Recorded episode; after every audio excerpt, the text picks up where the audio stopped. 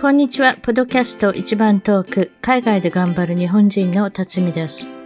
海外在住者の生の声、素敵な世界の方々とのインタビュー番組。たまに英語でもおしゃべりをしています。早いものでアメリカはロサンゼルスに来て29年が経ちました。番組のウェブサイトは一番トーク .com 一番トーク .com ゲスト情報や海外お役立ち情報をゲットしてくださいね。番組からのお願いです。iTunes ポドキャストのアプリから一番トークの批評、レビューから5つ星をいただけたら嬉しいです。星が増えるとランキングが上がり、もっとたくさんの方々に聞いていただけるので、ぜひ私の小さな番組を応援してください。それでは今回の、えー、一番トーク、海外で頑張る日本人の方は、えー、アメリカに35年、北カリフォルニアに、えー、お住まいの直子さんにまた来ていただきました。ありがとうございます。直子さん、こんにちは。こんにちは。こんにちは。そうですね、北カリフォルニアにお住まいで、もう35年になるっていうことで、うん、えっ、と、どの州におられたんでしたっけ、えー、ニューヨーク州？と、ニューヨークはい、ニューヨーク州マンハッタンに12年と、それ以降は、えー、カリフォルニアのマリンカウンティにいますね。はい、そうです。はい。それで最近の情報と、最近というか、まあ、最新情報の、直子さんの最新情報の中で、これだけは言いたいということで、うん、ライオネル・リッチって懐かしい名前の方がいらっしゃいますね。80年代の All Night Long。そうそうそう、 Hello。ハローっていうのもあります。そうそうそうそう。あの、まあ、いわゆる80年代でしたっけね。そうそう。はい。もう夏メロ、夏メロよね、夏メロ。夏メロでしたね。はい、えー、うん、あの、娘さんの方も少し有名になったりとかして、ね、えー、長いこと歌ってて、まだ歌ってたんだなっていうイメージがありますけれども、最近はなんか、はい、あの、審判員っていうんですか、ジャッジの方しますね。うん、あの、タレントショーみたいなのでね。うん、そうそう。将来のタレントを見つけるみたいなショーに出て、ね、どうどうじゃかーじゃって言ってらっしゃるじゃないですか。ね、あとあの、なんだっけ、マスクトゥシンガーのジャッジもやってた。あそのジャッジだけな、な、ジャッジだけ出てる方だけ？なんか出てませんでしたっけ？あのちょび、ちょびひげですか？今だに。そうですね、ちょびひげですね。はい。ランチさんはテンえ、どこに出たんですか？えっ、と、昔なんかバンドにいませんでした？そうらしいんですよね。はい、私、あの、独立してから。テンションじゃないですね。えっ、と、ちょっとコモドワーズ。コモドワーズがいたんですよ。そうか。で、かなりメジャー、うん。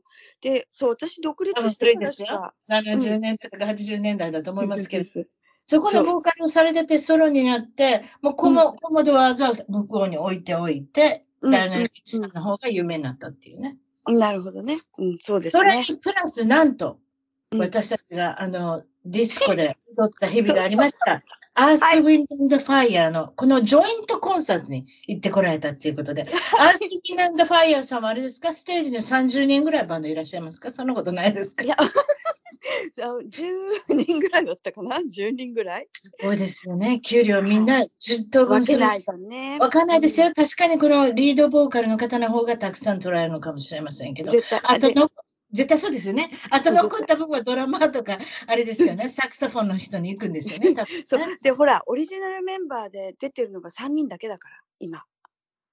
ああ、もうおじいちゃんになられそうそうそう。それで、そうまあ、あのね、そのごジョイントコンサートに行って、ね、でアース私はアース・ウィンド・ファイアの方が好きで、それが目的で行ったんだけど、セプテンバーですか？セプテンバーだしね、今ね。えー、それで、あの、ただ、あの人たち結構今、前座専門？あ、そうなんですか？みたい。あの人たちって今、ちょっと待って、あの人たちってタッチっていうことは、アース・ウィンデンド・ファイアのことをおっしゃってるんですね？そうそうそうそう。そうそうそう前座のリスタ。そうですそうでね、あの、ライオネルさんも、アース・ウィンデンド・ファイアもみんな年でしょ、うん、だからもう。年ですよ。うん、そりゃそうですよ。車椅子で出てくるのかと思いましたもん。で、ジョイントすると多分ちょうどいいんで、で、あの前座専門らしく、で、うん、あのでもすごいよくって、あの懐かしい曲ばっかりやってくれてね。で、あの例えばリードボーカルの人あれですか、YouTube でモノマネで始まった人とかよくありますよ。ジャーニーもそうですけれども、あのね、YouTube 作ってて目覚められて、そのままリードボーカルになったっていうね、ジャーニーの。うんうんうんうんうん。アースウィンドファイヤーさんもそうですか？昔の懐かしい人は出てこなかったでしょ？ちょっと名前忘れましたけど、誰、誰だって言われてもそうそうそう。あの、めでもね、メイン、メインボーカルの人はいて大丈夫で、えあとベー、オリジナルの人だったんですか？そうそうそう。で、彼ね、まだね、結構ハイトーンが歌えてびっくりしちゃった。いや、それいいですね。私、あの人の声好きなんですよ。あの人、あの人、すいませんね、皆さん、情報が。そうそうそう。ごめんなさい。すいません。名前が。私たち、あの情報を全然あの握ってないもんです。分かってないんです。モーリス・ホワイトさんじゃないですよね。モーリス・ホワイト。それ、それ、それ、モーリス・ホワイト？そうでしょ？モーリス・ホワイトで。いやー、怖い。私、今でも覚えてるモーリス・ホワイトさん。うんね？そう、そいい声されてるんで、一人ソロになられて、またじゃ帰ってこないなんですね。よくあるパターンですね。う。よくあるパターン。あとね、もう一人はベーシストの人と、もう一人は、えっ、とね、低い、低いトーンを、一番低いトーンをコーラスで担当してた人。その三人だけ。はあ、昔あの、フィル・コリンズさんとイージー・ラバーを歌った人が確かアース・ウィンド・ファイアから出て出て行った人だったんですよ。ちょっと待ってそうなんだ。またすいません、また中途半端なあれです。情報でもすいませんね。すいません。でもね、あのバンドは人数が多いから、もう何が何だかね。何が何だか分かんないんですよ。そうそうそう。そうでしょ。とりあえずなんか、その他大勢みたいな人がいっぱいいらっしゃっそうて。そうそうそれでリードボーカルさんがいるっていうね。あそうそうそう。そうですか。いや、うんあの、お年で、まだ声がまだ廃らない人って結構いらっしゃいますよね。ああの、ライオネルさんもなかなか良かったですよ、歌は。うまかったですす。か。うん、しっかり歌ってらして。でもね、あアの、ンコールもされたんですか？アンコールも。アンコールも、あの、まあ、こんなこと言っちゃあれですけど、あの、主人が年なもんですから、あの、混む前に出ようっていうことで、アンコールの前に出ましたけ それはすごい年寄りの行動ですよ。ど、もう、もうなんかねい、ろんなコンサート行ってきましたけれども、うん、あの、年寄りが集まるコンサートですね。ライオネル・リッチさんみたいなやつ。そうそうそうそう。あれって必ずアンコールがあるの分かりながらも、出る。あれですよ。そうもうもうそれでもうあれであれ出るようにしてはるみたいな。そうそうそうそうなもうあすごいもっと早い人もいたっけ？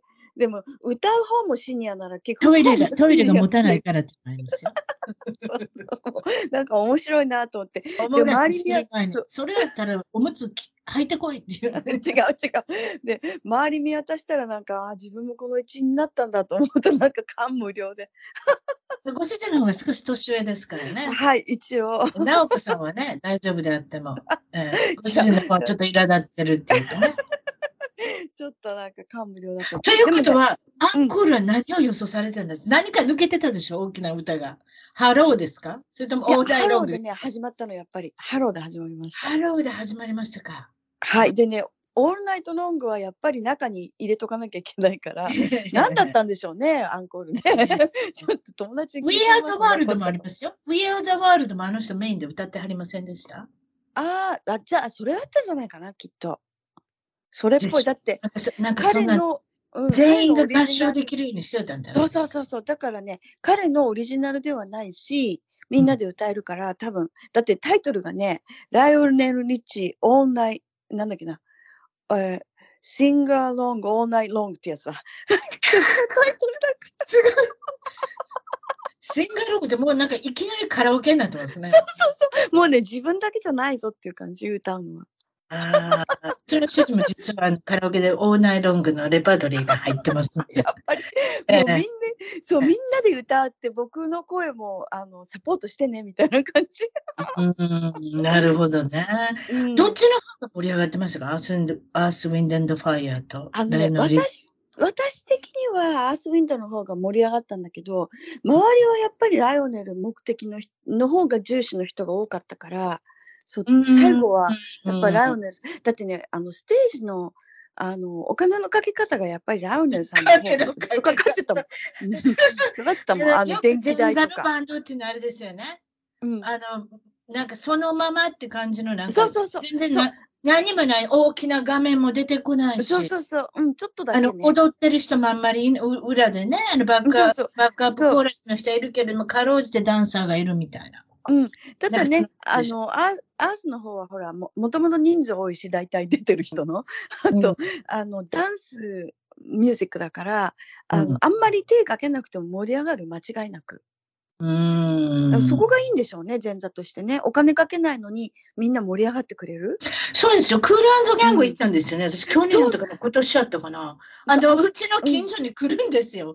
あの、うんうんあ好きですよ、まあなんか私も。んそうでしょ？で、クールギャング大好きでいっぱいなんかヒット曲があったじゃないですか。うんそれ、うんそれなので、ううちの友達がその、なんかそのコンサートできる会員みたいになってるので、そこに行って、ご招待を受けて、それでパーキングだけ払えば見れるって感じだったんですけど、みんなで、あなんですか、あの、ビーチチェアを持って、うん。すごいですよ。バーベキューとかしてるんですよ、みんな。うんうんうん。それでもう朝6時に起きて席取りして、うんうん。それでもう5時頃にはみんなでバーベキューして、うんクールギャングを見ながらね、チキンを頬張ってるっていうね。いいね、いいね。でビビールも内緒ですよ。内緒って言ってうんうんも絶対みんな持ってきてるんですよ。で、もね持ってきてね。うん。だって買ったらね、そのオンサイトで買ったらね、もう大変な値段じゃないですか。そうですよ。だからもうんう、。どれだけ食べるんやっていうぐらいみんなね、食べ物持って入るんですよ。絶対半分以上残ってるやろっていうね、うん感じのうんうん食べ物の量なんですよ。そういえばね、そう、値段の飲み物の値段、びっくりした。あのね、チェイスセンターだったのね。あの、うんサンフランシスコにあるウォリアーズのホームシアター、あおお、ホーム、はいはいはいはい。あの、ホームシアターっていうの、ホーム、えーステディアムのホームグ、ラウンド、ホームスタジアム。そう、ホームグラウンドのチェイスセンターでやったんだけど、うんあの、あの、カクテルがね、うんマルガリータとか、ああいうカクテル、こう、うんうんうんプラスチックのカップで出されるのよ。いわゆるハードリカーが入ってるやつね。そうそう。おいくらだったと思われます？うん。うわ、いっぱい？もうめちゃくちゃな値段マルガリータいっぱい。めちゃくちゃな値段って今ヒント言っていただいたので17ドル。そんなもんではありません。え？もっと高いんですか？25ドル。そんな高いんですか？うん、それでそれもプラスチックのカップ。ちっちゃいカップで薄いんですか？いや、でもね、お酒はかなりドバドバ入れてた。?25 ドルも払ったら失礼なことできないですよね。そうそうそうそう。びだってくりしちゃった25ドルで買えるじゃないですか、ラムとか1本。うん、そう、そう、本当でしょ？テキーラとか1本買えますもん。すごくない？あそうそれで平気でそうなんで売ってるんですか？びっくりした。うわー、すごいですね。びっくり。はいここで駐車場とかは？駐車場は、あのー私たちはあの、えっと、息子が運転してくれたんで、使わ、あの、やらな、あの、駐パーキングしなくてよかったんだけど、やっぱ50ドルだったみたい。高い。うん。50ドルプラス、それ？で、飲み物が25ドル、うん。それ75ドル。ということはチケットそのものが一番安いんですか？チケットが、うん。もうね、あの、これはもう、まあ、めったに行かないからと思って、あの、ええ。買ったんだけど、でもうんアース、ウィンタンドファイアとライオネル・リッチのくせにって言っちゃ悪いんだけど、いや、よくすりですよ。だってもう、くせに看ちゃ悪いんだけど。突っ込んでませんけどね。うん、であのもうねソールドアウトででもえうリセールになってたのね。チケットマスターのリセールになっててはい一番安いもう一番上のえ一番高列最高列でもえ150ドル。え？え75ドル、ちょっと待って、75ドル、100 225ドル使ってますよ、もういきなり。でしょ？普通に行って。普通に行って。一番最低な席で。私、クーランドギャングなんかあれですよ。うん10、10ドルで見ましたもん。あのねだからねあのそれコあ、ロそれプラスナの前食事。コロナの後最近だよね最近だよね私が見たの去年、今年の7月。ややっぱりね、あの、アウトドアシアターの方が絶対お得。あの、チェイスとか、あと、あの、ジャイアンツスタジアムとか、そちらで言うとドジャースタジアムとか、でうん、やる、あとリーバイスタジアムとか、うんやっぱね、 venue の値段が高いんだと思うの。ちょっと待って、それ125ドルって言うた？そう。それじゃ最低料金のテイラー・スウィフト見た方がいいな。いや、テイラーそんなこと。テイラーテイラー、スウィフフトだって、あれ、本当に最初の、最初のチケットで、あの、あの、争奪戦に勝って、正規の値段で買えればいいけど、うん買えないじゃん、ほとんど。いや、この間私、あの、うん LA のコンサート見たけど、最低料金400ドルぐらいでいけるね。あ、本当？じゃあ、あ、でも最一初番ちっちゃいアリン君とかやで。でもすごいのそうそうそうは、あのお姉ちゃん、あのお姉ちゃんって。うん テイラー・スウィフトさんって3時間半歌ってんて。そうそうそう、あの人だってうちの、あ友達行ったわけよ。うん。あね？一番最低の席で。やっぱり。ビヨンセもそれぐらいの値段で、やっぱ3時間は歌うって。それだけ歌わないと満足させられないじゃん。そりゃそうやな。それだけだって。今うん400ドルって最低の席ですよ。それもそうそう一番そうそ水曜日とか木曜日とかな誰も行かう。へんわかるわかる。うん。曜日ですよ。大スターだとね、本当にそんな値段。あそう。それぐらいだからねもうだって一、生切る以外はずっとステージにいたって言ってたもん。うん。あの、もうハードワークするみたい、一応。だけど、ってことはさ、あの、ライオネル・リッチーとアース・ウィンダーのファイヤーだって、最低が125ってしょうがないよね。うん。確かにね。それだけの、お手洗い休憩とか行かなかったんですか？お年寄りだから。行きませんでしした。大丈夫でした。大丈夫でし。ひょっとしたたらお示してるのかもしれないです。ちょっとわからないですね。いや、でもあ、ねそう。そう、コンサートの値段ってすごい高くなったでしょ、今。あれ、どういうことなんですかね？ね、もうめちゃくちゃな値段。で、そのね、ライオネルですらのかぶりつきの席？うん。かぶりつけて。うんかぶりつき。はいライオネルですら1000ドルだもん。え私、そんなん用意かんわ。でうちの友達言たんですよ。なお直子さんがライオネル・リッチーとアースウィンデンド・ファイア行くから、LA に来たら行こうかって言ってたんですけれども、うんうんチケットも調べてなかったけど、これも絶対ボツですね。そこいやまでいや、あの、うん、そう、そこま、でもね、あの、歌って、踊って、あの、シンガロングして、踊って、うんって言ったら、あの、一番上の125でも、それなりに楽しめるから。えそれはそうですよ。二つのバンドが入ってるわけですそうから。そうそうそう、だからそう思えば、それそんなに高くないけれども、でも、うんでもね、1000あれですか？払って、かぶりつき見るようなあれじゃないでしょ、だって。パンデねミックの後ですか？これこんなに高くそうだと思う。うん、そうだだと思いますよ。私、ねあの、うん。ブルーノ・マーズさんを見に行きたくて、パンデミックの前に調べたら、200ドルか300ドルぐらいで行けましたもん。そうでしょ？本当、うでね、聞いてよ、もうこれはね、私が悪かった。もう。キーキーしてます。謝る。うん、謝るけど あの、あの、コロナの前に、うちのうんカウンティで、マリンカウンティのフェアっていうのが毎年夏にあって、ありますね、週ごとはいね。ね、週ごとにね、で、あの、観覧車が来たカーニバルみたいなね、来てね、うん、で、そうそう。のフェアに、アースウィンドアンドファイアは来てた。昔。目つけてます。その時はあれですか、ファンクラブかなんか入ってるとか、そうウェブサイトすぐ飛べるようにしてるとか、フェイバリットに入れるとか？でね、その時いくらだったと思う？それ何年前の話ですか？えっ、と、パンデミックの前でかなり前だから、6、7年前だよね。?35 ドル。惜しい、25ドル。そうでしょ？私25って言われたんでそうよ25って言われたと思ったんですけど、ちょっと失礼かなと思ったので。そうでしょ ?25 ドルでフェアに入場できて、で、バンド、あの、何見たっていいわけじゃない？その一日中入れ替わりで出てくるバンド見て、まあ、名もない人が。だから、アース・ウィンド・アンド・ファイアは一番大物だったんだけど、その日は当然ね。それでも25ドルでなんいくつでもバンド見れて、で、あの、花火まで見れちゃって、うんで、25ドル。もう、そんなん言うてたら私もどこにも行けないですね。ね夫婦2人で入って10ドルで見てるんですよ、今。クールエンドギャングも、そして今年ねスターシップも見たし、でしょ？うん、ゼファーソン・スターシップもそうだった。VPF ですからね。うんね、そう。本当どこにもよ行けませんよ。そう、UB40 が来たことだったった。UB40 だよ。トリビューバンドじゃないですね。レ偽バンド。ド。ね、偽バンドじゃないですね。よくあるじゃないですか偽バンドじゃなかったカウンティフェアで偽バンドで結構行ける人いるんですよ。ね、確かに。でしょ？目つトリビュけてートバンド誰が歌ってるかわからないトリビューバンドね。ね、うんでもさ、うんたまに外れがあってすごい下手な人たちもいるもんね。うん。うんこれでどうやってツアーしてんのかなみたいな人いますそうよね。そうでしょ？うん、そうん。私ね、トリビューバンドで一番素晴らしかったのは、やっぱりクイーンのう。あ、トリビューバンドあのして、うんあの、元クリスチャンシンガーで、クリスチャンの歌手で、カナダ人の人なんですけれども、うん顔のね、このね、口あたりのね、あの、ん作りが、フレディ・マーキュリーそっくりなんですよ。だから声が似たような声が出るんですよ。なるほどね。うんえ、あの、あれじゃないの？YouTube で、YouTube で有名になった人。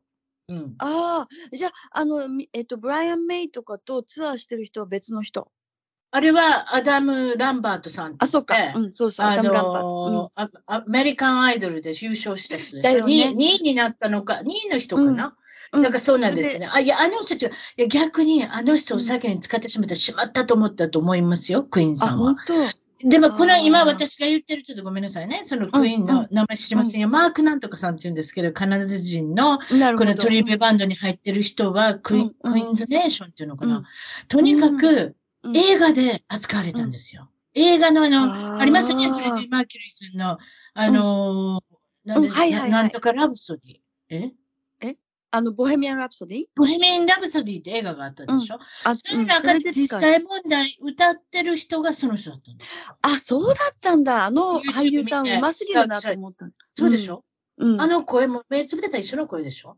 そう、一緒の声。今度送りますよ、YouTube のリンク。よかったら。はい、ありがとうございます。同じ声してますから。だってあんなユニークな声出る人ってあんまいないけれども、やっぱりその、いないいないうん、フレディ・マーキュリーさんはあれですよね、歯並び悪くしといたまま歌ったんですよ。ああ、だからああいう、あの、スースーだからユニーク、そうそうスースーしてたでしょ？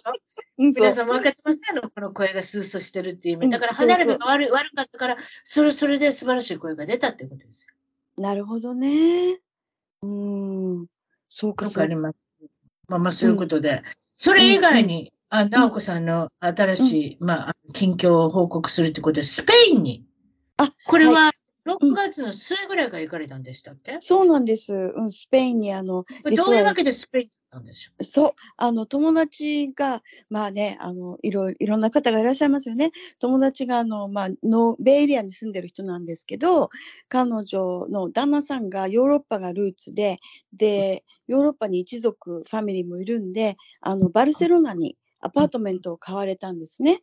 で、あの、フラットってやつですね。で、フラットを買って、で、そこのリモデルがあの終了して、で、彼の誕生日が来るんで、誕生日パーティーはぜひバルセロナの新しいアパートメントでしたいということで、あの、うん、そのパーティーに出席するために行ってきました。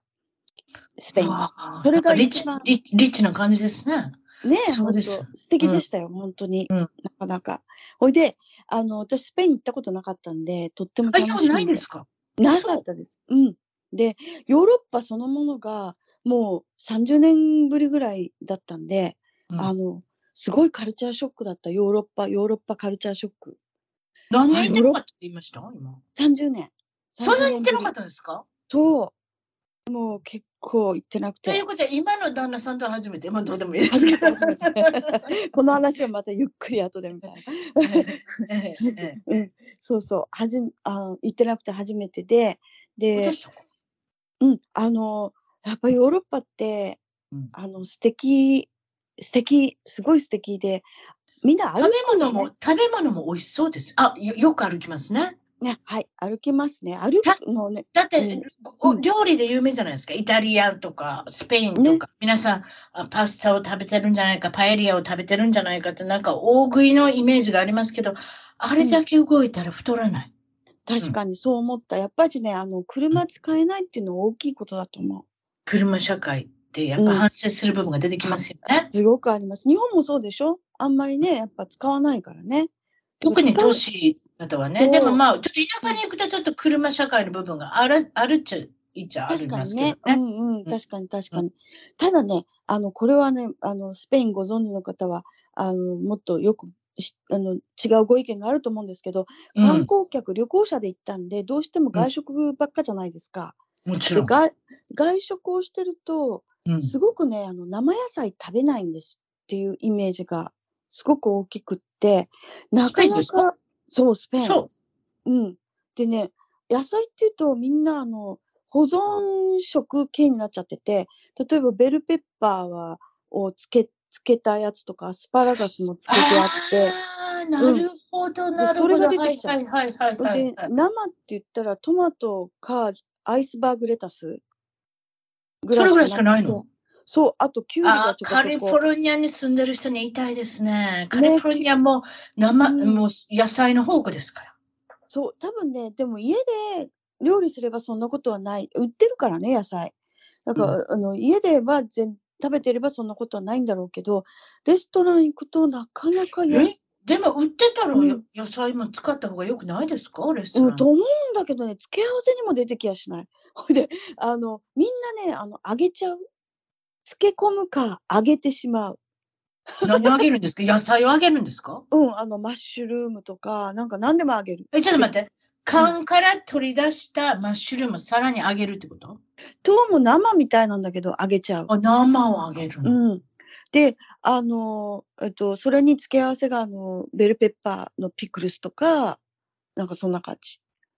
それはちょっとあれですね。ハテナですね、やっぱね。でね、コロッケがすごく美味しくって、黒系って言いますよね。そうそうそう。ええチーズクロコロッケとかね、美味しいええ。美味しい。あと、ええ。あの、えっ、と、タコ？タコの足、これがすごい美味しくって、タコは有名じゃないですか。ね、有名。え別にタコスのこと言ってるんでしょ？タコちゃん。そう。は本当のタコ。タコちゃんね。そうそう、えタコの足が非常に美味しくって、でうん、あと、もちろんハムとチーズ、美味しいもん、めえちゃくちゃね。イ。ベイベリコなんとか？そうそう、イベリイベリコ豚の、あの、プロシュートとか、すごく美味しい。ああ、美味しいですよね。ああいうのねでも野菜がね、すごく少なかったのはびっくりしました不安。になってきません？お腹の調子が。あもうめっちゃ野菜食べないと。うん。あの、調子悪くなっちゃう、やっぱりね。そこ、やっぱりそこまで調べた方がいいかもしれないですね。旅行行くのどこまで。うん。そう、あの、もっとね、レストランの、あの、うん確かにオーガニックのなんとかとかもあったから、もうちょっと調べて、あの、うん。ただでもね、行ったら地元のもの食べたいじゃん。もちろん。ねもちろん。スペインのイェルプとか行ったんですか？そんなことないですか？イェルプとかグーグルとかね、あの、うん検索したらどこが美味しいかとか出てくるじゃないですか？うちの息子もねスペインとかこの間行ってましたけれども、うんそんなん調べべてきたみたいですよ。でもなんかスペインはえらい満足しましたけど、聞いておきますよ、この野菜のうんことに関しては。そうね例えば、じゃあ、うんスペインに住むってなったら、どう思います？自分が住めると思いました？住めると思った。あ、そう。うん、住みたいかって言われたら、やっぱりちょっとあまりにも違うからあれだけど、スペイン語の住めると方が、住みたいは違いますからね。そうそうそう、スペイン語の方がフランス語とかイタリア語より馴染みがあるでしょ？カタカナですから。とりあえず、うんそれにほら、カリフォルニアだとしょっちゅう聞いてるじゃない、やっぱし。耳にアミ。ゴオラーですからね。そうそうそうそう。なんで、あの。ねそう、で、あの、タクシーの運転手さんとか、あのホテルの人とか、まあ、話してても、そのスペイン人同士で、うんあの、耳慣れた単語がポチョポチョって入ってくるでしょう、スペイン語だと。そうそうそうそうそそうう。なんで、なんとなく何話してるか、何のことを話してるしてるかぐらいはわかる、お素晴らしいじゃないですか。え、でもわかるでしょほら、か。言ってんのか悪いこと言ってんの。天気が暑いとか寒いとか言ってんの顔の表情で見るとか。わかりますよ。顔の表情でこの人らに調べてるのかって想像はできるかもしれないですけど、わかんない。そこまで単語力あるかな？でも、え、あるよ、絶対大丈夫だよ。だって、さ、フリオとかさ、カリエンテとか言ってたら、ああー、気温のことだなとかさ、思うじゃない？うんサベッサあ、違った。そう、セルベッサとか。ルですかそうそうそうそう。で、確かに。うん。だから、あの、フランス語とかイタリア語とかよりは馴染みがあるしね。うん、うん、うん。ううんん。そう。で、人が優しい、すごく。あ、それはありますね。ラテンの国の人って優しいですね。すごい優しかった。うん。であ、の、スリも目撃、有名でしょ、スリが。うん。どうでしょでう、うん、やばい目と思いましたんだけど、うん目撃したのね、本当にあの、なんていうの、ピカソミュージアム、バルセロナなんで、ピカソミュージアムの周りの入り組んだところで、少年2人がものすごい勢いで走ってって、後ろからものすごい勢いでおっさんが 追っかけてて、ああ、こういうやんだねって思って。見てたんだけど、どどこに隠したんですか？例えば現金、クレジットカード、そういうパスポートとかって、なんかお腹の中に巻いたとか、そんなんですか？うん、隠さない、隠さない、全然。で、電話だけ、あの、携帯だけ持って、iPhone だけ。で、そこにそれをしっかり握って、バッグとかは持たずに、はあ、そういういでたちで行きましたか。はい、そういういでたちで。それで、で、それでね、そう思ったから、うん、ああ、やっぱりいるんだなと思ったんだけど、うちの旦那がタクシーに乗った時に、ホテルからタクシーに乗って、うんあの、目的地に着いて、降りてしばらく歩いたら電話がないっていうの。うん、うんで、えーってもう真っ青になって、うん。で、タクシーの中に置いてきたと思うっていうわけ。ほんで、おお、やばい。もうんそれでとりあえずあのホテルから乗ったの分かってるからホテルに戻りましょうって言ってで、うんただそれでタクシーに乗ったのねもう一回ね。でその、うん。新しく乗ってホテルに戻る途中で彼の携帯にかけてみたの。そしたらさ、うん。電話取ってくれたの。タクシーの運転手さんが。取れる取れるんですね。うんそう。取れるのは取れるのよ。あの暗証いらずにパスワードいらずに。で取ってくれてで、あああのよかったかけてくれてって今からピックアップしたホテルに戻るからそこで渡すって言ってくれたの。で運転手うん、で運転手そう。で運転手さんもあの乗ってた運転手さんもよかったねっつって戻ってでちょうどあの来たところで電話返してくれたからチップをあげようとしたのね。そしたらさ、受け取ってくれないのこんなのいらいいか当然だからって言って。はい。すごいですね。うん。すごくねあの釣りが多いとかって言うけどでもあの私たちはいい思いしかしなかったすごくこう信用できるっていうかあのそういう場面しかなかった。カソリックの人ってや親切ですか？やっぱり。宗教的な問題もありますか？そんなことない。そんな私のイメージではなんかメキシコの人も優しいし、優しいよね。うん、優しい。うん、スペインの人も優しいし、フランスの人も、あフランスはあれか、カソリックか、あそこは。キャソリックと両方じゃない？あそこは。割とカソリック、キャソリックじゃなくて、イギリスからの影響も結構あるからね。あそこはね。うん、うん、うん。で、うん、それですごくなんか、あの、ただ、ただね、あのスペインって、すごくあの、お感じたのは階級差がある。やっぱり。うーん、あと経済がやっぱり、あれ、社用の国って言えば社用ですからね。うん、難しいとこがあるんだな残念ですけれどもね。はい。楽天的で明らかんとしてていいんですけれどもね、それでうん。食べるものも飲むものもものすごく安くなかったですか、イメージも的に。のあんまりね、ものすごい安いとは感じなかったけれども、あそう、お酒の方が安いって聞いたんですけど、そうでもないですか？あの確かに、確かにね、安いけど、そんなにめちゃおくちゃ安い水を買う、お水を買うよりもワイン買う方が安いとかで聞いたんですけど、そうなのね、よく言うよね。まあ、うん同じぐらいの値段かな。あんまり、そんなに安いとは思わなかった。まあ、今の世の中安いものを探すのは難しいですからね。そう。どこの、どこの世界に行ってもね。そうですか。うんただ、ただ、うんあの、すごく思ったのは、チップを期待してないっていうこと。で、本当にチップ少あ、ないヨーロッのパは少ないですよ。少ない、めちゃくちゃ。で、タクシー、特にタクシーは、あの、例えば、あの、5ユーロ10だったら、5でいいよっていうの、運転手さんが。うーん。で、こっちはアメリカの習慣で言うから、6あげようとする、思うじゃん。うん。でも、うん、5でいいから、みたいな。え、ねね、5って何？負けてくれるんですか？ボトそう、負けてくれんの。それ負けはすごいな。そう、びっくりみたい。メキシコのお土産屋さんじゃないんですから。これ2つ買うから 半額にしてくれとかって、そういう、いや、なんかありますやん。ねこあ、そんなことがあるんですか？うん、こっちが値切るんじゃなくて、向こうから負けてくれんの。すごいです。もともとオリジナルの値段をふっかけてるって、いや、そういうことないですけど。そういうところがね、びっびっくりしたのにそういうのなんか文化ですね、多分ね。どうなんだろう。そい文化ただ、ただや、あの、人によりけりじゃないんじゃないですか？皆さんそうしてるとか。そうなの。うん、そう、そう、あの、すごくね、あの、応用なんだけど、でも、あの、バンダリズム、落書きがすごくって、どこにでも。で、ああ、の残念ですね。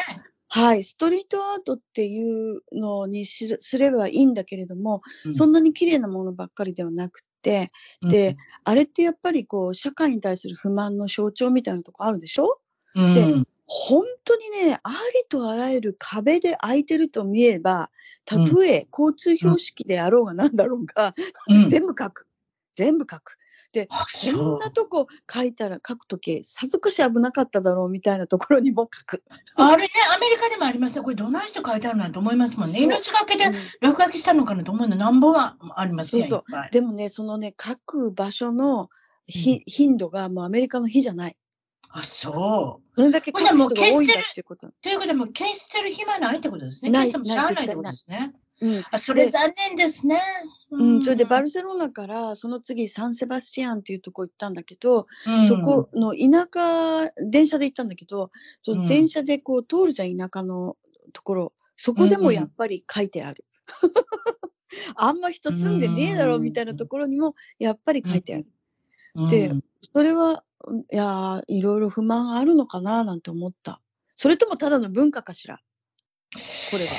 どうなんでしょう文化なね。んでしょうか。いやでも、やっぱりでもそれだけ、あれじゃないですかね。例えば、無職の人が多いとか、じゃないかなってちょっと思ったんああとですけどゴミがいねっぱい落ちてるとか、そういうことなかったですか？あ、ゴミも多かったです。確やかにっぱり。そういうふうなところじゃないですかね。だから昼間、日なんか、暇にしてる人が多いってことです。忙しい人がいないってことですよ、それは。多分。かもね。うん。ああみんな、みんな仕事してるんだけどね。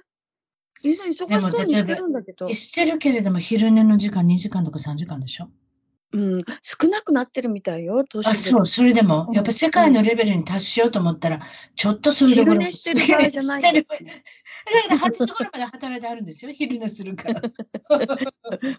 うん、で、昔はさ、ほら、夜ご飯って言ったら8時とか9時ままで開かないディナー。でも今はそうでもなくて、あの、5時ぐらいから。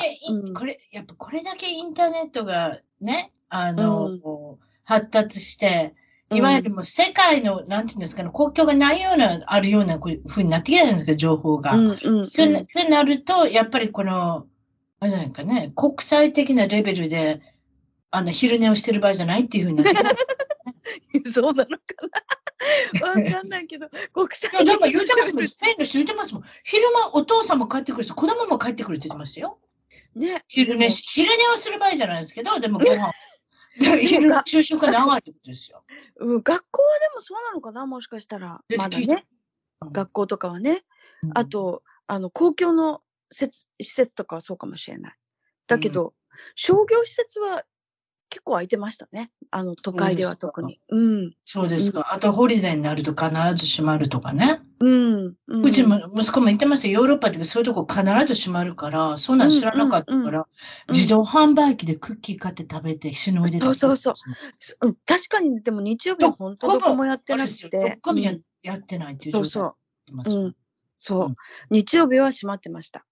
あ、それで、そう、あの、そんな、あの、長くなっちゃうんだけど、その、えっ、と、バースデーパーティーやったところっていうのは、まあ、素晴らしくって、で、うん、あの、バルセロナのビーチサイドから丘にまで、丘をつなぐロープウェイがあるんですね。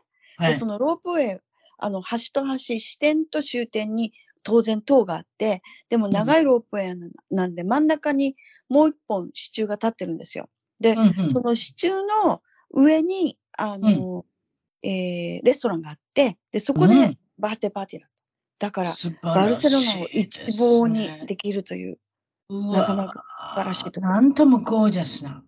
ゴージャス。そうですか。うん。うん、それで、もちろん、直子さんといえばピックルボールされるんですけれども、それで、やっぱり3日も4日も1週間もしなかったら不安になるので、一応念のためにピックルボールのパドル、いわゆるラケットを持っていかれたってことなんですけれども、はい、一応。どうやって使いましたか？スペインでそんなプレイするとかありましたか？やっぱりなくて、で、パデル。やっぱりなくて。パデルが、あの、なんていうの、発祥の地でしょ？スペインってね、パデルの。そうなん知らん。そうなんですよ。なんで、あの、パデルのコートがあいっぱいあるのかと思ったら、そこがね、またさっきのあのグラフィティじゃないんですけど、うん、スペインってやっぱりスポーツやるクラスの人、うん、階級の人とって別なのね。誰でもやれるやれるわけじゃない。だからこあの日本とか、日本は少ないか、アメリカとかだと、あの公園に必ず、公共の公園にテニスコートがあったりするじゃない。そうそう、バスケットボール、テニスコートね。ね、ね絶対あるでしょ？はい。ない。誰でもできますよ。うん、お金なくてもお金あっても。そうそう。スペインはね、ないの。公園にテニスコートって。で、クラブとか、そういう、あの、ゴルフクラブだとか、そういうとこに行かなくと、行かないとできなくって、パデルもそうなのね。ということは、国民一握りの人しかスポーツできない。できない。うんそうということは、サッカーぐらいしかできないってことですか？サッカーぐらいですか？多分。うん、多分そうなんだと思う。そうですよね。だから、いわゆる、うんあ、あんまりお金持ちの国の人でない場合は、サッカーだけっていうパターンがありますよ、ね。そう。うん、私間違ってるかもしれないけど、あの、びっくりしたかったから、うん、びっくりしたかったからテニスコートを探したんだけど全然なくって、そのクラブとか会員じゃないと使え使えませんとかいうとこしかなくって、であのあであどうしようと思ってそれであのサンセバスチャンっていうところはあのビーチタウンで非常に美しいとこなん。ですけど、そこのあのビーチのあのあのスペインのビーチってものすごい設備が良くってねあの、地下道みたいなのがビーチにアクセスできるようになってて、で、はいはい。うん、でその地下道に、の壁を使って、うん、パンパンやったんですけどね、うん、練習を、えー、そしたら、あのー、ホームレスが寝てまして、横で。それで、うるうるさいな。そう、うるさいぞって言われて。ポコンポコンポコンって音しますよ。そうそうそう。朝早い方がいいだろうと思って行ったら、あの、すごい熟睡してるとこを起こしてしまい。スペイン語で怒られた。でスペイン語でうるさいって言われたんですか？はい、なんて言ったか忘れたけど、多分うるさいって言ったんだと思う。そう、でも悲しかった。全然なかったから。ああの、うん言えてるのは、例えばサッカーってあんまり道具がいらないじゃないですか。そう、そう、道具のいらないスポーツっていうのは誰でもできて、いわゆる貧乏であっても金の持ちであってもできる。ただ、道具を買わなきゃいけないスポーツってなると、これまた高くなるから、ね。だあの陸上とかね、マラソンとかサッカーとか、あのかいわゆる勝手に走れっていう、その辺走ってこいっていうやつは。うんあれですよでも陸上もね、マラソンもあれも靴によっちゃうし、あのフォームにもよるらしいから、うんそんなねそ、お金かければやっぱり記録が出るっていうのは事実らしいけれども、でも、うん。とりあえずね、あの、とりあえず始めることはできる？うん。そうでしょ？うん。でなんかよく聞くじゃないですか、ドミニカ共和国って野球で有名な国がありますけれども、はいはい。うん。はい。あそこのね選手は小さい時に話し出したら、牛乳のパックをグローブとして使って野球してたっていうからね。そう。だからグローブを買うお金がないってことですそうなんです。で、ドミニカって、あの、うちの息子がね、あの、高校生の時にドミニカに、あの、野球のイベントで行ったんですけど、よ。やっぱし、あそこは、あの、野球で外へ出て金持ちになるっていうのが、あの、ドミニカ、そう、ドミニカ中の少年の、あの、夢ナンバーワンゴールなわけ。だからだと、思いますよ。うんうん。だからね、全員やって、本当にほぼ全員やって、で、うんその中から選抜に選抜を重ねて、そう。で、うん、あの、そういう、あの、ビレッジキャンプみたいなのがあって、うん、で、そこで、あの、アメリカとかから来て、来たね、こう、何もわかんない、なんか、ボンボンたちを相手に練。習をし、10代うんの前半にスカウトされなかったらもうアウチなんですよ、人生そう。そうなの。本当にで、そう。16歳でアメリカに行けるんですよ。じゅもう14歳ぐらいから、あれですよ。あの、そうもうスカウトどんどん始まってると思いますよ。そうで、16でうん、うん、ドミニカにいる場合はもうダメですよ。そうみたい。うんもう本当にそんな感じだった。かわいそうですよ。うん、あの、すごく、あの、それ、それでも、そのドミニカから出れなかった子たちっていうのは、そのうん海外から来た、うん、あの、少年のうん、相手をするっていう感じで、なんかお小遣いもらったりしてるみたい。うーん。そんな、そそな、うんですか。私は行かなかったんで知らないんだけど、うんあの、話聞いたらそんな感じ、あと写真見たりしたら、なんかそんな感じだった。野球といえば、直子さんのお知り合いの方の息子さんが、エンジェルスの、あれですね、この間マイナーリーグからメジャーリーガーになりましたね。はい、ないあの私の知り合いじゃないんですよ。そう息子の息子があのちょっとだけ一緒にプレーしてした子が、うんあのメジャーデビューしたっていう感じですね。私はほとんど。ケイリン・パリスさん？名前は、間違ってる？パリスか、うんカイカイリン、うん、パリス。カイリンって読むのか。あ、うんカイリン・パリスさん。今日シングル、今日シングル売ってましたよ。まだね、1割にもね、満たないんですよ。実はメジャーリーガーになって。うん、そうなんだよね。すごいすごい、本当にすごい。でも、メジャーリーガー、えメジャーリーグの、いわゆるピッチャーが投げる球っていうのは、全然違いますからね、マイナーリーグ。違いますよね。うん。なので、慣れなきゃいけないので、まあ、うん8月の終わりぐらいでしたっけ？あの、うんうん呼ばれて、それでメジャーリーガーに、えーっと、昇格されて、で、自分のね地元のオークランドの近くですね、あの方ね、確か。はい、そうですカね。リフォルニア州カリフォルニア州の北カリフォルニアのオークランドっていう町の、えー野球でデビューしたっていうかね。そうそうそうそう。もう本当素晴らしい。だってスターティングショートストップでしょ？ショートですよ。あもちろんねショートの子は今、怪我で休んでるので、その代わりに入ったっていう、うんそれなんですけれどすごいでも幸運、幸運といえば幸運だし、あといや、実まさかあ力もあるしねの子が入っ。てくると思わなかったですよ、皆さん。ああ。まだお若いし。そう、だって21でしょ？ダブル A です。ダブル A ですか？トリプル A 入ってましたか？スキップしてたよね、トリプル A 行かずにね、ダブル A にから行かずに、いきなり。りダブル A から行ったと思います。ロケッうんうん、確かね。なパン、あななんですトラッシュパンダチームでしたっけね？ね？ロケットかわいそう。トラッシュパンダっていうの？トラッシュパンダって名前のチームなんですよ、ダブル A いかにも弱いって感じでしょ。でも実は強かったりするんですけれども、バッドニュースベアミスみたい。彼のすごいところはうん、まだ打てないから一塁に出れないですよ。もし歩き出したら、ものすごい盗塁するんです、あの子ね。そう、早いの。めっうんちゃ早い。うん。めっちゃ早いんですよ。それで有名なんですよ。なので、うん使い勝手いいですよ。一。旦一塁に行ったら、もうピッピッピッピッっても三塁ぐらいまで行ってますから、多分。そうそうそうそう。そう。ただまだそのね、ただそれまだチャンスないですけれども、今日もちゃんとシングルヒットヒットしてたので、打ってたので、うんういうことは少しやるメジャーリーグの球に慣れてきたのかなっていうね、長い目で見てあげないけない。うん、でもほんとほんと。わうん。かんない。で、やっぱちっちゃい時から足速いの覚えてますか？足は速かったあの子はものすものすごいあの、えっと運動神経のいい子でやっぱし。うん。群を抜いてたもん。でもね小柄だった細の細身だしね。小柄で細身でしょ？そう。そう、でも中学生の頃だったからそのしあの一緒にやってたのはあのまだまだ小さくって。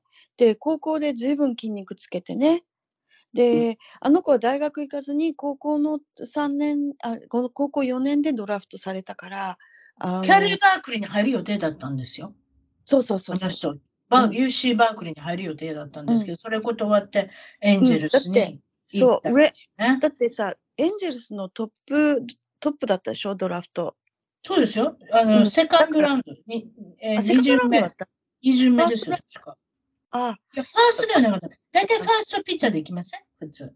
あまあでもねあのチームによるけど。周りですよ。セカンドラウンド180センチありますよ。うんうんうんあなたが覚えてるパリス君じゃないですよ。ちっちゃい、違う違う。うん、そう、伸びたの、すごく。ね。あ、180パウンド。あ、これちょっと細いですね。でも太いよりいいですね。太かったら盗塁なんかできませんよ。うん、そう、盗塁できない。よくでも野球選手でも失礼な体の人いますよ。はい、いますね。これこれでも、ぽちゃぽちゃしてる、こんな体で野球選手なんかって、野球って一番なんか、あれですよね、うんそういう意味うんで、ぽっちゃりしてても大丈夫みたいな。そうそうそう。で、覚えてるあの、ピッチャーだからホームラン打て走らば大丈夫なくてもいい。うんえ、あのピッチャーだから走らなくてもいいんだだけどもう引退しちゃったけどあのバルトーロ・コロンっていう人がいたじゃん。ボトルコロンあ、うんもうあの方も食べるだけが命みたいな人ですよね。ででもさなんかあのすごい CC セバスチャン、CC セバスチャンあそうそうそうそうセバシアン多分北カリフォルニアのあの辺から出てきてる人ですよ。そうそうあの人サクラメント。そうそうあバレホ、バレホサクラメントの近所でしょ？そう。あのあの方、有名だったんですよ。一箱のシリアルを食べるの有名。もうセバスチャン。シリアルって日本語で何て言うんですか？えっ、となんて言うんだっけ？わかんない。コーン、コーンフレークスコーンフレークコーンフレークスの、なんかその同じようなやつがあるんですけど、大きな箱がある。あれを一箱食べてるんですって、毎日。で、あれをたった一個一箱やめた途端に痩せ出したんですよ。なんだって。でもね、痩せて、急に痩せたんですよ。うんそしたら、投球の内容変わってきたとしました、あ急に痩せたら、うん、投球がうまいこと投げれなくなって、また太ったんですよ、それで。ああやっぱ支えるものがなくなっちゃったのかね。違うんですよ。感覚が違うようになったんですって。うんでもねセバシアさんはあの人あのバレーホってあんまりいいところじゃないんだけどそこのリトルリーグにものすごい貢献してて、うん。うん、あの人そうですよね。うん、すごく貢献してて自治体になんか随分貢献されてる方ですよね。そうボトルコロンは知りま。まあ、今だいまだに食べてる。だってあの人あの人どっかちほらどっから来てるんだっけ？あのベネズエラとかあの辺のベネうんそうそうでもコロンさんはねなんかほのぼのとさせる見ててさん、カバみたいな顔してたでしょ？それでそれで ねなんかお腹とかタプタプしてて200キロぐらいあったでしょ、多分。もっともっとあったのかそうそうそうわかんないけどなん。かこれでなんでこれ、いや、いくつだった ?44 歳ぐらいまで投げたんですよ。ほんでさい一回も怪我してないんだよねあの人ね怪我しない。丈夫なんですよ。そうもうあんだけ投げてて一回も怪我チーズバーガーさえくれててば、タコスさえくれてて、ブリトーさえ食べれたら、僕は怪我しませんって保証で入るんですよ。もうなんかねすごくほのぼのする感じの人あれはさ、エンゼルスに行った時、サイ・ヤング取ったんですよ、あの方。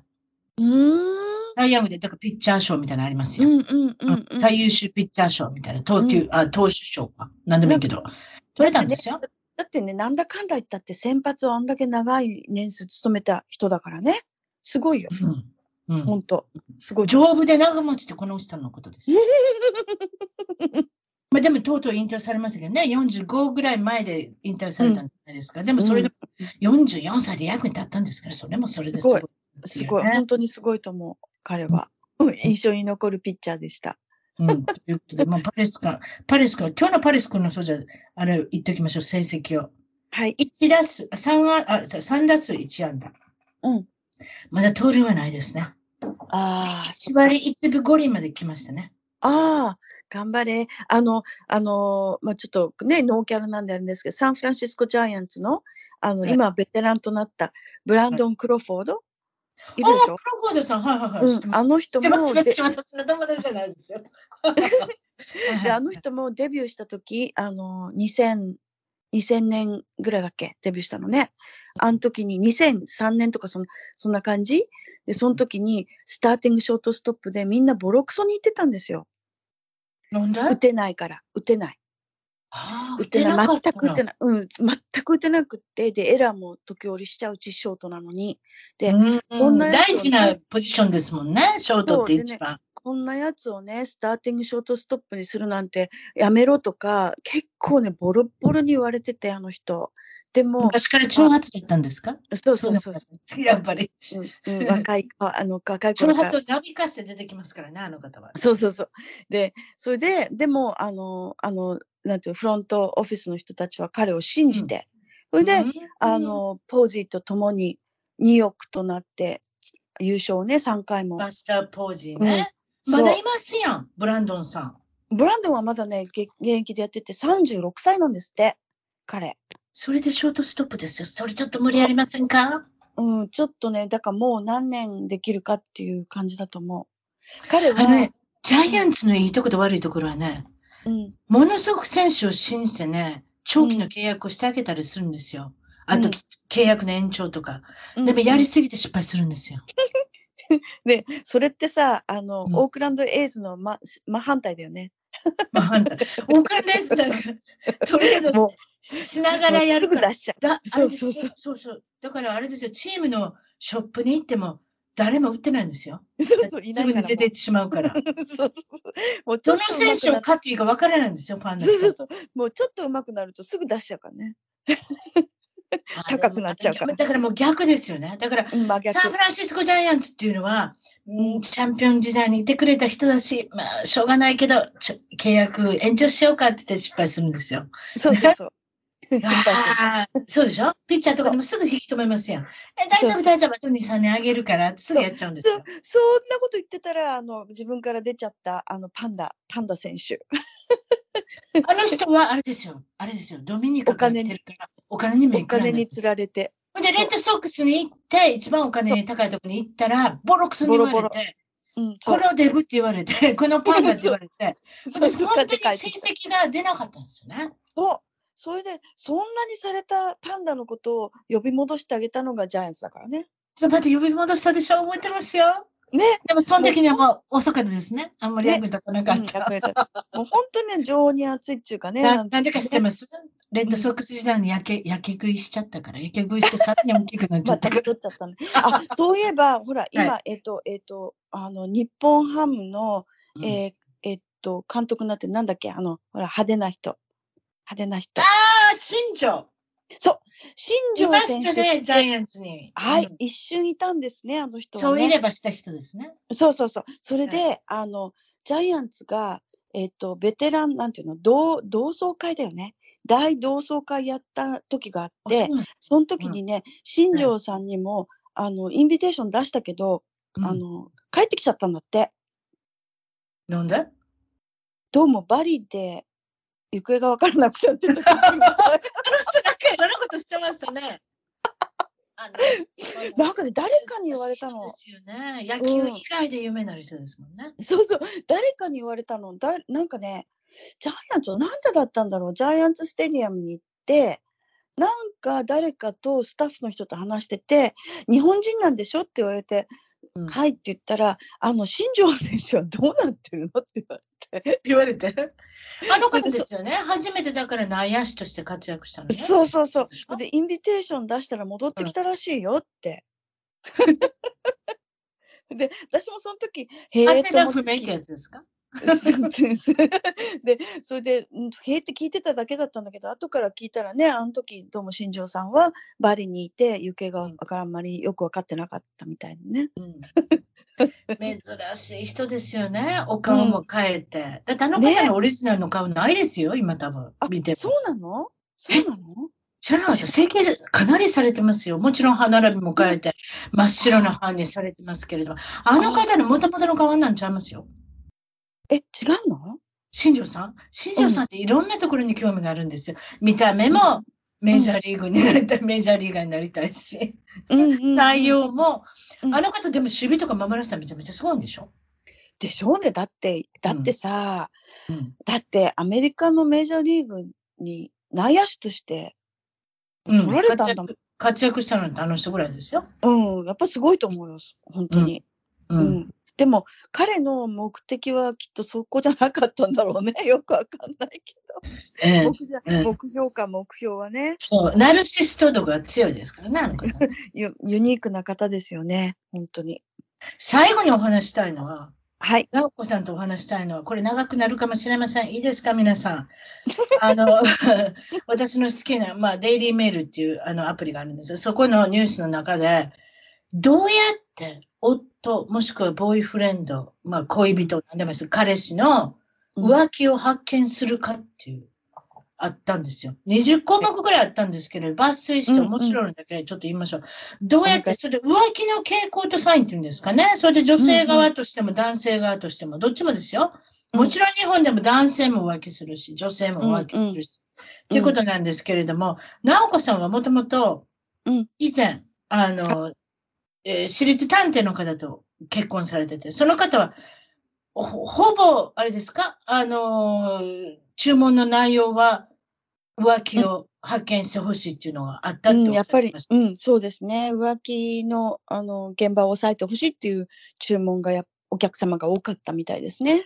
これもすごいですね。なので、うん、多分直子さんはこのことに対して非常に詳しいかもしれませんので、いきなり、いきなりこれから言いましょう。はい。いつもよりセックスの回数が多い。相手がですよ。うん。これどういうことなのかっていうことなんですけれども、うん、あの、ギルティー感じ。私もそう思ったんですよ。ギルティード、ギルティー、いわゆる悪いから、うん、本命の、一応本命とされてる、まあ彼女だったり、奥さんだったり、何でもいいですけれども、そういう方に対して悪いから、お仕事をしなきゃいけないと思ってるから、うん、なってんのかなと思ったら違うんですよ。うん、あの、か、違うってこともですよ。もちろんそれもあるんですけれども、うん、その、浮気相手と回数が増えることによって、癖になってきたんです。ああ。だから今まで何もしなくて2週間に一遍の人とか、10日に一遍の人が、かあの恋人っていうか、まあ、だから浮気相手ができることによってか、回数が増えて、いわゆる中毒症状になるんです、少し。ああ。なので、キー。プアップしなきゃいけないということで、相手がだ、あ誰でもいいってことないですよ。もちろん、その、先ほど言った罪の意識もあるから、奥さんを相手に、自分の彼女を相手に、そういう回数が少なくて多くなるっていうことみたいですへえ、なるほど。あと、うん、ベッドの上で以前よりも自信を持って行動するようになる。デイリーメールだね。なるほど。そうでしょ？面白いでしょ、うん、面白い、うん。普段やらないことを試したりするっていう。からも面白いですね。ええ、で、はい、2つ目は、いつもより愛情深くなったり、逆に批判的になったり、いわゆる真ん中がなくなる。うん、普通じゃないってことね。うん。例えば喧嘩しても負けてくれるようになる。今まで喧嘩だけで終わってたのに。うんうんうん、それとか、あと喧嘩をしてもしょうがないと思い出すので、負けてくれる。うん、あそれが逆に、すべて間違ってるとか、苛立つとか、うん、それは相手の、その浮気相手と比べてるから苛立ってくるのか。っていうふうな内容にしまうんですね。なるほどね。うんうんうん。なんかご意見ありますか？これに対して。うん、なるほどねって思う思うけど、うん、私の場合とはちょっと違うかなって思う。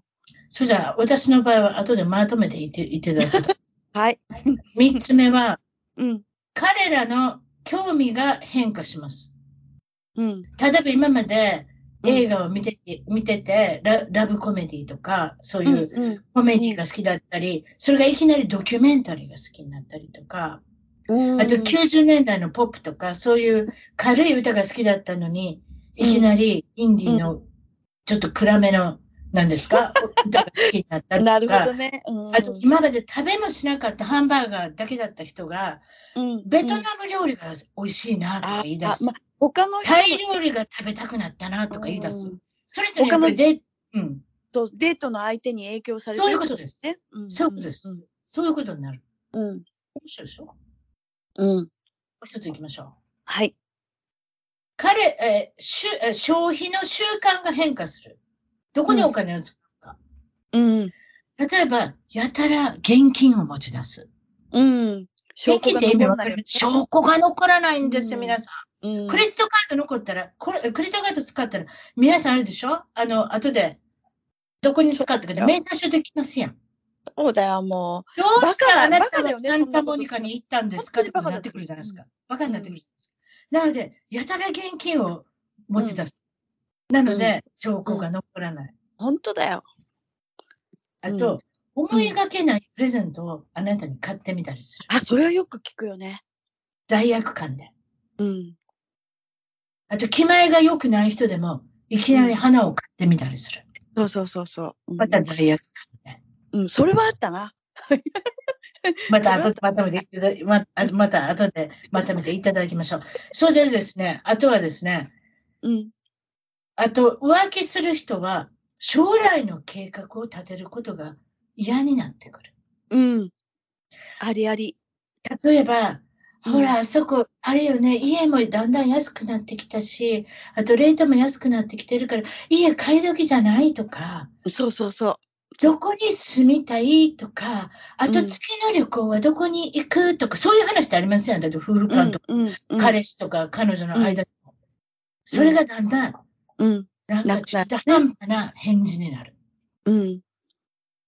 いかがですか？これは。それはなかったかな。うー。うんん。だから約束、約束事が少なくなってくる。うん。約束事が少なくなるっていうのは、あの、もしも、あの、今のその奥さんとか彼女と別れて浮気相手とうんの方を選ぼうと思ってたらそうなるだろうけど、うん浮気は浮気だったらあんまし関係ないんじゃない、確かに、それありますよね。うん浮気が本気になってるのかもしれないし。そうそうそう。でも浮気は浮気だけで本気じゃないのかもしれない。それはありますね。ねうん。あとは、今までテキストをしてて、うん。15分で帰ってきたのに、1時間経っても2時間経ってもテキストが返ってこなかったりすることがうんまちまちある。うん。あと、珍しい、あと連絡が取れないことが多かったり、うん。まあ、連ね。絡が取れたとしても、うん。何か出張してるとか、例えば車、あの、仕事で遅いってことなのに、うん。やたらめったら周りの音が、うん。バスの音が聞こえたり、あいや、それ、もう電車の音が聞こえたり、うん。車の音があったり、あとレストランにいるんじゃないかっていう音がしたり、そうそうそいわゆるうん。不安な音が聞こえてくるようにそうなる。、そう。そう、それそれ。仕事場っていうことになってるのに。嘘つき。あと、あと小声で喋るようになる。ああ。大きな毒。そうですよね。あと、あと最後に、例えば、マラソン、マラソンじゃないや、ランニングとかありますやん。マラソン、はいジョギングとか。うん。そういうことを朝起きて午前5時にしてるはずなのに、うん。いつまでたっても帰ってこないとか。うん。あと、まあ、だからいわゆる予想しててスケジュールのはずの、うん。なんですか、なんていうんですかね、行動がはちゃめちゃになってくるとか。うん。うん。うん。うん。ということになってきますよね。うんなるほど。うん。痛みが変わる。うん。やたらジムに行くようになるとか。うん。うん。うん。今まで買い物もしたことない人が、自分の洋服を買い出すと。うん。そうだダイエッね。トのこと何も気にしないのに、お腹の周り気にしだしてダイエットをしだすとか。うん。うん。うん。あと帰宅す、帰宅して自分の家に帰ってきた時にすぐにシャワー浴び出すとか。ああ、それはもうバレバレじゃないね。あとうん香水の匂いとか、香水に何も興味ない人が香水をピッピッてかけるようになるとか。うんそういうことがまあ危険信号ってことなんですけれども、さて、はいそれじゃまとめて、いろいろ聞いていただきますけど、直子さんの経験、体験、いろいろちょっと教えてください。どう、いかがですか？あんまりね、あの、私は、あの、ま、えっ、と、えー私は過去2回の結婚で、今3回目なんですけどね。で過去に、はいうん、過去2回とも旦那に浮気されちゃって、別れちゃったんですけど、いやかわいそううん。ねえ、ほんと。まあ、1回目は、うんちょっと置いといて、あの、お互いバカだったっていう感じなんだけど、2回目の時は、あの、もうす2回目だったんで、失敗したくないしね、自分もね。何年ぐらい一応結婚生活続いたんですか、その方とは。えー、2回目はね、10年続きました。長いですよ。うん、長かったの。で、まあ、難しい人でね、とってもあのいろんな意味で。だけど、すごくあの信用してたし、私は、うんあの一辺の疑いも抱いてなかったんだけど、うん最後に、うん。あ実は、まあ、振り返ってみると浮気は多分1回では大体浮気する人って何回もするから、絶対やめれないですよ。うんうん。そうそう。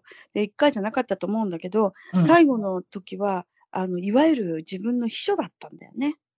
ほんで、おお、一番うん身近な人じゃないですか。そうそうそう、それでさ、で、バカのことにことは、直子さんも知ってる人じゃないですか？そうだよ、それで紹介されたりしてさ、で、その時、うち、あの、犬飼ってたんだけど、あの、なんかやたら親切に犬の面倒見ましょうかとかって言われて、まあ、すごいありがたいわとかって言ったりして、バカみたいと思うんだけどさ、今。ほいで、あ実はそのランキングの中に一つありました？うん。知らず知らずに相手を紹介してたりするっていう。そうそうそうそうそうそう、それそれ。おうんよくあるんだと思うよ。で、何考えてんだろうね、もう、本当にさ。で、浮気の相手と奥さんが仲良くできればいいななんて思ってたりするみたいよ。そう、そういうことですよ。うん、マいや、ジで。実はでもでも、例えば、彼氏の文句とか、旦那の文句言い出したら、二人で意気投合する場合もあるらしいですよ。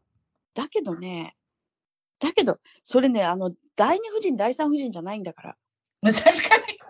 本当に。うん。いあや、ねでもあれ、あれですよね。その考えは良くないですよね。うん、そんなね、あの、まあ、ほんあの、なんて、宗教上のそういうシステムがあるじゃない？で、その場合は別だよ。一それはいいと思う。うんでも、でもさ、そういう、例えばモスリムでね、第一夫人から第四夫人いる場合は、だうんあの、ご主人がさ、完全に平等に女性を扱わないといけないわけじゃん。そんだけの財力がないとできないっていうことなんだ。そうよ、あれはお金持ちだけができますからそう、しかできないんだから。ね。うんうんくさ、うんってちょっと感情が。で、彼女大丈夫、が、大丈夫。はい。あの、プエルトリコ出身の人だったから、あのうんプエルトリコなまりのアメ英語を喋る人で、うでんあの、まあ、あと、あと、その、り浮気相手だったって分かった後は、うん本当にプエルトリコなまりの英語聞くのが苦しくって、辛くって、うん聞こえるたんびにもう気持ち悪くなってうんしまって、うん。そういうふうにね、あの、精神的に傷つけるのよね、浮気っていうのはね、トラウマですね、いわゆるね。はい、そうです。ううん。ん、でうん、どうも1年半か2年ぐらい続いてたらしいんだけど、最後にその見つかった原因っていうのが、さっきのリストに出てきてたのにもあるんだけれども、彼がね、あの、主人、その当時の主人が、うん。あビジネストリップ出張で、あの、うん。アリゾナに行かなきゃいけないからって言って、うんで、じゃあ気をつけて行ってきてねって言って送り出して、飛行機がうん。着いたのが、向こうに着いたら電話してねってうん言ったのね。うん。で、向こうからあの電話かかってきて夜10時過ぎぐらいだったんだけど、で無事に着いて今レンタカーあのピックアップしたところだからって言うから、じゃあうん気をつけていってらっしゃいって言って、うん。切った後にすぐ後に、そのその頃その電話っていうのは携帯もあったけれども携帯高いから、なるべくランドライン使ってたんでう。固定電話ね、で、うん。その固定電話にかかってきて、うん。で気をつけてねって切ったらすうん。ぐその後もう一回かかってきて、うん。であなんか忘れ物かなと思って取ったら女性の声で、うんあのアラモ？あのレンタカーの会社ね。アラモ、ってもう今でも覚えてる。アラモ？って聞いてんの。それで、うん。私へ？っと思って。うん。でなんか絶句しちゃってそのまま聞いてたらバックグラウンドに当時の主人の声がするわけ、うん。そう。それでうん。もうさ何にも言えないくなっちゃって、うん、で、その、で、彼女も、あの、何回かあらもって言った。挙句に気づいたらしくて切ったの。あうん。それではい私もう一回折り返し、その彼の携帯にかけ直して、あ。うん。どうなってんのこれって。うん。誰なのって言って、それでバレた。でも、うわでね、男の人って、まあ、おと女の人もそうなのかもしれないけど、他のケースで浮気バレた男の人の話聞いてもね、みんなそうなんだけど、こんなに明白な証拠があるのに、絶対認めないのね。しらばくれてるんでしょ？そう。それで、うんで、いや違うとかっていうわけ。これはこういうあの理由でこのビジネストリップで来てる。じゃあ私明日そこに電話するから。うん。電話して、誰が一緒に行って何のためにあなたがそこにいるのか、あの、本当に言ってるのか確認するかっうん。うんて言ったの。うん。そしたら、あの、やっぱ焦るよね、それはね。うん、で、どういう会話をしたのか忘れちゃったけど、うん、もうとにかくね、嘘を認めないから、じゃあもう電話するかって言って、切うんって、うん、でうんそしたらね、翌日帰ってきたの。え？こう切り上げて。おお。でももう遅いよね。でも彼じ彼自体はアリゾナに行ってなかったんでしょ？本当に。もう言ってたよ。アリゾナに着いて、本当にアリゾナにいたんですか？そうただアリゾナに行った理由が、ええ。ビジネストリップではなかったわけよ。彼女との旅行。あ旅行だったわけ。あうんそそういうこと。そその当時あれですか？直子さんと旅行に行くタイプだったんですか？それとも直子さんとは旅行行かなかった？う。旅行にもね、時々は行ってたけど、でも、そんなに、そんなに、あのね、お金遣いのすごい荒い人だったのね。おお。はい。で、あの、見えっ張りだったから、あのあ私もすごく仕事してたから、その時。自分のお金もあったわけ。あ。で、あの、本来だったら、例えばヘルスインシュアランスとか、うん、モーゲージとか、うん、犬がいるんだから犬のね、獣医さんのお金とか、そういうものを優先して、その後にいろいろ買うべきじゃん、ラグジュアリーなものは。はいはいはいはい。だけどそうね。うん。そうじゃなくって、うん。最初に買うのがイタリア製の靴だったり、で、ハーレー・ダビッドソンをね、2台も買ってさ、いやー、すごいじゃないですか。すごいと思うでしょ、んでも、予算を立てれないんですね。全然ダメ。それで、将来のことを考えて。もう全然だ。ダメ。子供みたいで、そういうのが。そうですね。だから、うんモーゲージとかヘルスインシュアランスとか、そういう獣医さんとか、そういうのは私が全部払ってたのね。うわー、そうですか。うん。そということは、その浮気が見つかって、もちろう。ん、ね、そこから、やっぱりあれですか？離婚っていうふうになったわけですか、一度はね、やっあのやっぱり私もに一回離婚してたし、もう一度、あの、ちゃんと、あの私、自分が悪いんじゃないかと思ったから、それなんですよか。って。うん浮気が見つかったときに、自分の自信がまずなくなるで、しょな。くなる。うん。相手のことも腹立ちますよ、もちろん。うんでも、私が大したことないから、向こうが浮気するんじゃないかって自分を責めますもんね。そうそうそうそう、自分んを、のすごく貶められるんだよね、やっぱりねうん。。だから、うんもし、もう一回頑張ってみようかなと思ったんだけど、やっぱダメだったね。うーんそれから、それから半年ぐらい、あの、ううなんていう、補修しようかなと思ったけれども、やっぱダメだったね。しかしでも神様はいましたね。子供さんを与えなかった。そうなんです。子宝には恵恵まれなかった。これは素晴らしいことですね。本当、うん、あの、うんあの、なぜかね、あの、うんとらがん子供欲しいでもよかったよ本当あんな人との間に子供いなくてみたいな だって、うん。もうリカバリングもう一人そういう人知ってる？その人は、そうもちろんだからその人は1回目の結婚がうまくいかなくって離婚されるんですけれども、うん何度か試みるっていうか、いつも試みてるんですよ。子供さんができるように。うんうんでもできなかっそうもうねそれでいたずらですねた。そう。で、うんアルコール中毒のことを知らなかった。うんうんで、で結局そのアルコール中毒のことが分かって、もちろんその離ん婚につながるんですけれども、で、うんその2番目の夫とは、うん不妊治療してすぐできたでも。うん、うんそれはよかったよかったうん、だから、まあ、ちゃん、まあ、そまあ、まあ、ひ悲劇なパターンもありますけれども、そういうパターンもある。うんうん。確かあ、そうですか。だから皆さんも、だから、その、浮気をしてるかもしれないって今言いましたけれども、いろんな、あの、うん。パターンを。うん。でも、まあ、どちらも、女性の場合も男性の場合も、アメリカの場合は、男女性がものすごくお仕事するので、うんうん日本の場合だったら結婚したらね、すすぐ辞めて主婦になるとか、お母さん業をするとかってですけれども、うんあの、アメリカの場合は女性が外に出ていくことが多いので、うん女性の浮気の率もものすごいた高いでしょ？確か。違います？多分うんそう思いますよ。あの経験からして。多分そうだと思いますよ。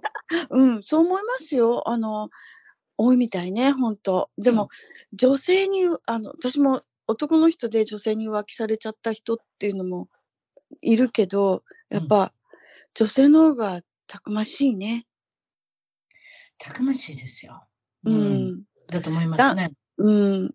男性の方がね、傷が深くなっちゃうみたいでね。あれですよ、なんか例えば離婚しても、男性の場合はすぐ次の人見つけません、もう我慢で一きない生からね、懸寒く命になって。そう、うん寂しいんでしょうね。もちろん自信もなくなるだろうし。女性ですよ、うん強いのは。お母さんとして私は、あの、シングルマザーで頑張っていきますみたいな人いっぱいいますやん。いっぱい。男性なしで。うんうん、私はお母さんとして、妻としては別にあの一生は終えませんみたいな感じでね。うんうん。うんそう。そう、本当まあだからまあ、アメリカの事情、日本の事情いる、いろいろあると思うんです。もう逆に言えば、日本だったら、うん自分がお仕事持ってない人もたまにいらっしゃる主婦専業の方だったりとかしたら、このままご主人とね、離婚、あ離もちろんできない浮気ばっかできないじゃないですか。浮気ばっかりされてても、と、自分からあの離婚ってこと言えないじゃないですか。経済力がないから。それもね、本当にね、あの、大変で、特にあの、DV とかある場合ね。ああ去りたくても去れない大変です。浮気だけじゃなくて DV、いわゆるね、あの、うん暴力で、あの、うん抑えられてる人っていうのはね。うんうんね、あの、まうん。いろ、いろんなパターンがあるから、一言ではね、ななんかすごいこう、深刻な問題なんだけど、私の場合は、まあそんな感じで、あの、偶然、うん。だから、あの、一つ言えるのは、うん浮気はバレます。あ、やっぱり？バレます。絶対バレますうん。で、バレた上で、許す許さないは別だけれども、でも、うん、浮気はバレます。ああね。やっぱりあ。と浮気する人っていうのはまた2回目もするし3回目もするし。見たいよ、それは、うん、あの、本当ね、振り返ってみると、いやー、あの時も確か、あれって色目使ってたんだ、私の友達にっていうのあったもん。ああ、そん、うんあそう。うん、うわお忙しい人だったんですね。うん、そう、本当、ちょっとまた間違えてしまったみたいな感じで。ああ、色目を使う自分の、ああ、うん。そう、じゃあやめれないんですよね。そう例えばそのやめれないと思い出しましたけれども、私またデイリーメメールのお話しますけれども、はいはい。デイリーメールでは、あの、いろんなセレバリー、いわゆるだから有名人の、すいた晴れたみたいなこといっぱい言ってますけど、うんうん。その中で一つ、あの、目がついた、目についたのは、ナタリー・ポートマンっていう女優さんいらっしゃるんですよね。スター・ウォーズとかでも、あの、有名な、うんうんうんうん。あの、ちっちゃい、細い、綺麗な、あの、クリスチャン・ディオールの宣伝にも出ておられる方です。あ綺麗な方ですけれども、あの方の結婚パターンっていうのが、私には読めた。いや、そういうことしていけないけれども、私には読むあのね、結婚相手に、まだ結婚したことない人が結婚相手に選んだのが、その、夫、今の夫ですよね。うん夫はうん、前の奥さんがいて、離婚、うんあ、違う、浮気したのがポナタリー・ポートマンだったんですよ。相手だったうんんですよ。うんうんうん。なるそれで離婚させて、前の嫁と離婚させて、結婚したんです。うんね晴れで結婚した。前の嫁から取ったった、みたいな感じの結婚の仕方ですよね。いわれゆる女優さん好きなんです。で、女優さん、女優さんに限らず、そういう女性っているんです。いわゆる自分のものになったらつまらない人もいるでしょ？でも子供さんとかができて、まあ、そういうことを考える暇がなかった。うんうんまたやっぱり浮気してたんですよ、旦那。うんうん。で、今度また離婚するじゃないですか。ああ。多でもねうん。うん。こあの、その前の、うんうん、前の旦那も浮気が、なんていうの、しょっちゅうやってたっていう理由はね、やっぱりね、自分に自信がなかったんだと思あ、ご主人の？うん。ご主そう人自身が？あるでしょね。そううそうそう。うん。だから、こう、誰かから、その、なんていうの、情熱的に求められるっていうこと？で、なんか満足してたところってあったんだと思なるほどね。う。うん。彼女のね、その、誰かのものを取るっていうのもそういうことでしょ？取れるっていう、私は取れるんだっていう。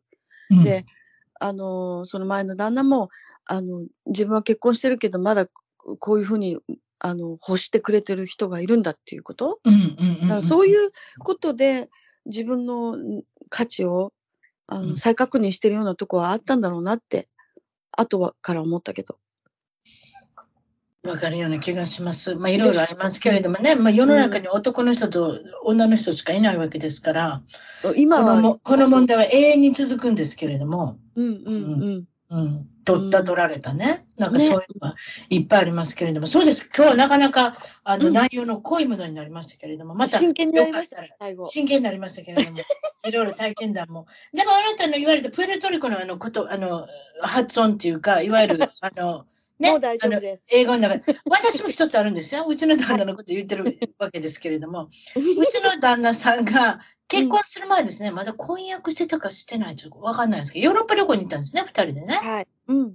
で、ヨーロッパ旅行の中で、パリ、ね、いわゆる、うんあの、まあ、フランスの都なんですけど、まあまあまあ、うんパリっていうところがありまして、首都、首都で、まあ、うん一番栄えてるところで、音楽祭みたいなのが、なんか各、各地、各地っていうか、各ブロックごとにあって、なかなか楽しかったんですけれども、なるほど。うん。その中で、うんあの、うちの主人は背が高かったんですよね、フランスの中でも。うんうん。アメリカ、うんアメリカだったらその高くないですけれども、フランスに行ったらみんな背の低い人が多かお多かったので、多分目立ったんだと思うんですよ。顔とか背の高さとかなんとかルックスとかなんかあるじゃないですか。うんうん。女性で色味を使ってる人がいたんでしょうね。すごいですよ、フランスの人の アプローチって。私手つないで歩いてたんです。孫になりたくないから。ものすごい人だったから。うんうん。ちょフランスの女性のアプローチの仕方、うちの旦那の手握って離さなかったんですよ。それで私私のとこからひっあの取ろうとしたんですよ。おかしいね。おかしいですけれども、引っ張ったんですよ、うちの旦那。へえ。誘拐？誘拐しようとしたんですよ。綺麗な女性だったですよ。それだけが私の誇り。あ、綺麗な女性だから、それはそれでよかったのかなと思いますけれども、もうこっちも私も取られたら嫌ですやん。それで私がそうちの旦那の怖いところは、うんどっちにも取られていいっていう行動をしたんですよ。わかります？女性が勝った方についていくっていう感じの行動を取ったんですよ。それで私すっごい腹立ったんですよ。私の方が力的に実は勝ったんですよ。え でもうちの旦那は私の方に寄ってこなきゃいけないもんじゃないですか、普通。それそうよ。その通りよ。そうでしょ？うんそれをしなかったんですよ。いわゆる車の拒まずの男性だったんです、うちの旦那は。へ結婚してから変わったんでしょうけれどもね。うんうんうんうん。でも恋愛してる時の癖から見たら分かりますよ、なんとなしに。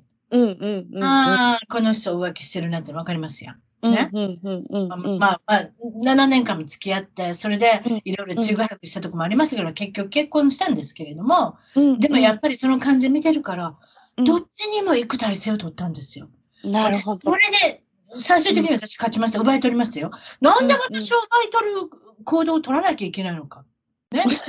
婚約をしてたんだけど、ちょっと忘れましたけど、まあ、とにかく婚約間近な、あの、仲なのに、それで腹立てて、それからっていう私、フランス人の女性の、うん。あの、たどたどしい英語聞いたら、すっごい腹立つんですよ。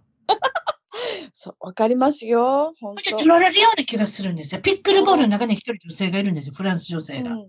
うん。ででだから、その人のことを別に目の敵にしてませんよ。でも、うちの旦那は、うんなんとなしにいい気分なんですよね。またその声聞こえる。うん。ただただしい、そのフランスなまりの英語がいいいんじゃないですか。か。心地いいんじゃないですか。うんそうだしね、ちょっとごめんなさいね。私、魔女じゃないですよ。で、その人が、その人が、ああ、また、またにっこりした、なんか、なよななよなよとした行動をとってるなと思いますやん。私は多分あれですよ。妄想だと思いますよ。でも、その人がジョージア州に引っ越しすることになったんですよ。ああ、よかったですね。ビッグボールの中ですっごい嬉しかったんですよ。うん。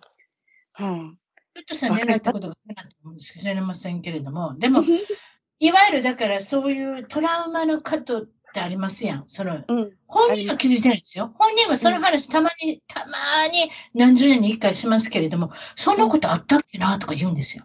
ああ。うん。でも女性は許せないですからね、そういうところ。そうですね。うん。覚えちゃう。お忘れられないもんね。ということで、プエルトリコの鉛の英語を聞いたら、今でも苛立つあなたと、私はフランス鉛の 英語を聞いたら、腹立つあの辰巳だったということで、まあ、そうですね。今回はお別れっていうことにしましょうかね。そしてまた、あのよかったら、長々と皆さん聞いていただきます。本当本当。失礼しました。なんか つまらない話を。まあ ということで、まあ、またこ、またよかったら次回も出てきていただいたらと思います。それじゃあ、今日はどうもありがとうございました。お忙はい、しい中。どうもありがとうございましたた。はい